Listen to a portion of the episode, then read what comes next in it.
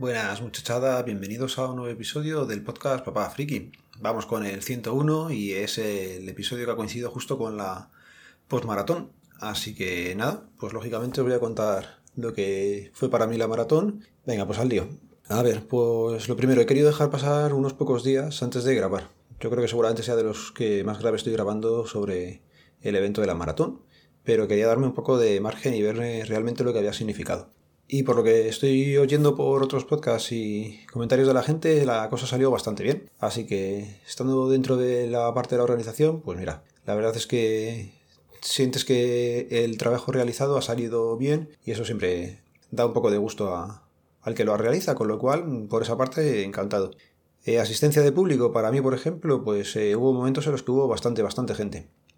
Problema, pues que te sucede como en, en las bodas. No sé si habéis pasado por el hecho de casaros, pero me llevo la sensación de, de haber hecho una boda segunda parte. Y me explico, cuando me casé en su día, pues te tiras mucho tiempo preparando, llega el día del evento y lo disfrutas, pero tienes la sensación de que no has estado con todo el mundo, que te hubiera gustado estar más con alguna gente, que tienes la sensación de que con otra apenas has hablado, así que en la maratón pues me pasó lo mismo. Hubo momentos en los que quería estar en cuatro corrillos a la vez de gente que había y, no podías. Así que esa ha sido la, única parte negativa que me llevo, que quería haber estado con más gente y por falta física de tiempo no, no dio para más. Y eso que estuvimos allí todo el día, pero bueno.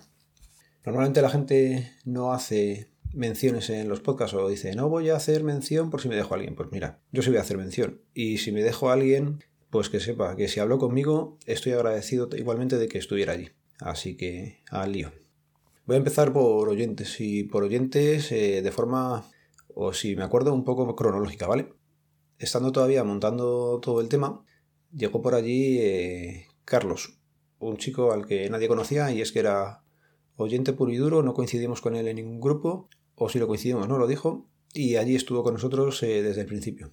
Nos comentó que oía muchísimas horas de podcast, como unas 8 al día, y pensábamos que era en el trabajo, pero no, nos comentó que es que andaba mucho. Pues mira, fue el primero en pasar por allí y solamente por eso ya te doy las gracias, tío. Más oyentes que me llamaron la atención o que me gustó desvirtualizar. Pues por ejemplo, Diego, Sonia y la cuñada de Diego, entiendo que era. La verdad es que ahí el parentesco se me va un poco.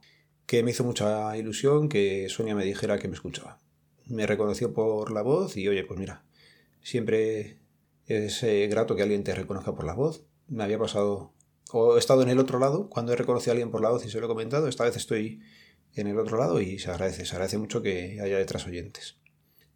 Luego hay oyentes eh, con los que compartes grupos de Telegram, como Linses o Savi, a los que se les agradece también el que se hayan pasado hasta allí. No son de aquí de Madrid precisamente y oye, pues vinieron hasta aquí y eso siempre es de agradecer. Tengo más gente por aquí, por ejemplo, mm, ya no son solamente oyentes. Bueno, sí, Alfredo Agrexpress y su mujer son oyentes, pero ya son amigos también. De tantas veces que nos hemos visto y contacto que mantenemos, con lo cual no entrarían en esta. Bueno, y ahora ya sin específicamente ir diciendo dónde estaban, no sé si son oyentes o no, os voy diciendo gente que, que tengo por aquí. La primera, por ejemplo, a los que se pegaron el curro de montar y hacer posible que se emitiera por YouTube. Vamos con Guy José, que la lejanía nos ayudó bastante con el tema de la radio. Con Javier Fernández de Mayor en 10 minutos, que aportó el material y se trajo al pipa para que le ayudara. Y oye, se tiró allí todo el día y es una lástima porque es que estaba a los mandos de los aparatos aquellos y casi no podías hablar con él y es una persona interesante, pero, ya digo, apenas hubo casi momentos de cruzar unas palabras y, quería haber hablado bastante más con él. Pero bueno, habrá más ocasiones. Pasaba lo mismo con, con Dioscor. Dioscor también aportó muchísimo material y se hizo cargo de él y lo estuvo manejando, o sea que también muchas gracias, tío. Encantado de hacer el crossover con Fran y Juan de Friquismo Puro, que mira, Mm, habíamos grabado con ellos en su mando. Eh, estoy con ellos en algunos grupos, estamos, eh, coincidimos. Pero el poder darles un abrazo, macho, y tenerles ahí eh, en vivo y en directo, una gozada. La verdad es que por esas cosas hay que darles las gracias. Mm, también es que nosotros, o los que somos de aquí de Madrid, nos cuesta poco, porque yo realmente solamente estuve fuera el día ese. Pero el que viene de Málaga y se tiene que pegar una tunda de kilómetros y se trae a familia, eso todavía es más destacable. O el que viene de Galicia o el que viene de cualquier otro sitio que no sea su ciudad. Básicamente ya es destacable. Y de estas hubo bastante gente que, que vinieron estando en este caso. Así que, nada chicos, muchas gracias. Vale, en otro momento del día hablé con Chulilla pero le confundí con Vicente Sansaloni de primeras. Y a Vicente Sansaloni, que quería haber hablado también con él, cuando le ubiqué se estaba yendo ya y no quise molestar mucho. O sea que. Que nada, un fastidio. Quería haberles visto, pero bueno, en otro momento habrá que intentar quedar. Mención especial que hago para la gente de Diógenes Digital y sobre todo a Borrachuzo, que comprendió el espíritu de lo que queríamos hacer y se trajo a toda la familia. Esa era la intención, que se pasara un día en familia, oyentes, podcasters, y disfrutáramos todos juntos. Así que mención especial para ti. Coincidimos también con Erika, con Mike Gaitero. Y joder, me pasó lo mismo. Quería estar más tiempo con ella, pero también quería estar en otros sitios. Entonces tengo la sensación esa de que no he estado con la gente. No sé si me explico. También gracias a la gente de No hay cine sin palomitas, que en cuanto les dije de venir se apuntaron y contamos con ellos.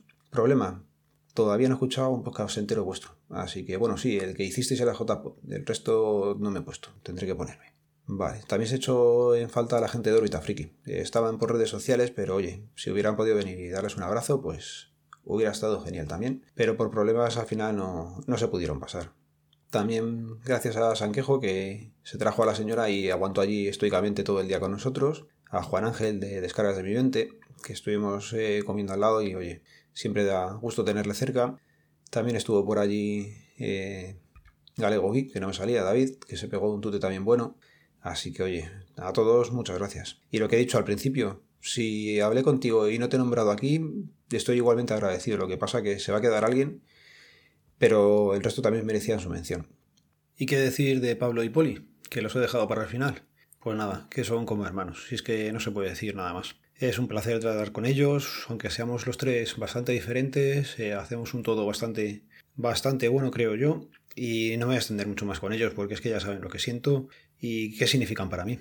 Y creo que el que haya sido luego hecho eh, de forma presencial nos ha beneficiado a todos porque hemos visto una gran recompensa que si a lo mejor hubiera sido por internet no, no hubieras recibido. De esta forma hemos salido todos con ganas de repetir porque nos lo hemos pasado genial y habrá que ver, habrá que ver. Pues eso, que estar con la gente que ha estado organizando esto es todo un placer.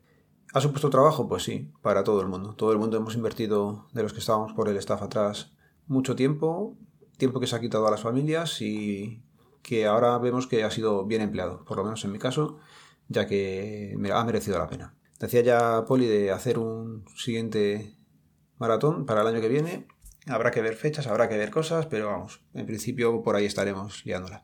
Y me dejo por aquí eh, también a Oliver Navani. Quería hacer mención especial. No hablé con él directamente. La verdad es que justo cuando estaba él emitiendo estábamos nosotros comiendo. Luego, pues que no se dio el caso. Pero oye, no había escuchado ningún podcast suyo y me pareció increíble el directo que hizo. La voz que tiene y la forma de comunicar, ¡buah! Es flipante. Así que nada, mira, este por lo menos ha sacado un oyente más. Ahí he empezado a escuchar alguno de los suyos antiguos y ya me suscribí. Y lo voy a ir dejando por aquí tema maratón. Decir básicamente eso, que ha sido espectacular, me lo he pasado genial, ha estado súper bien.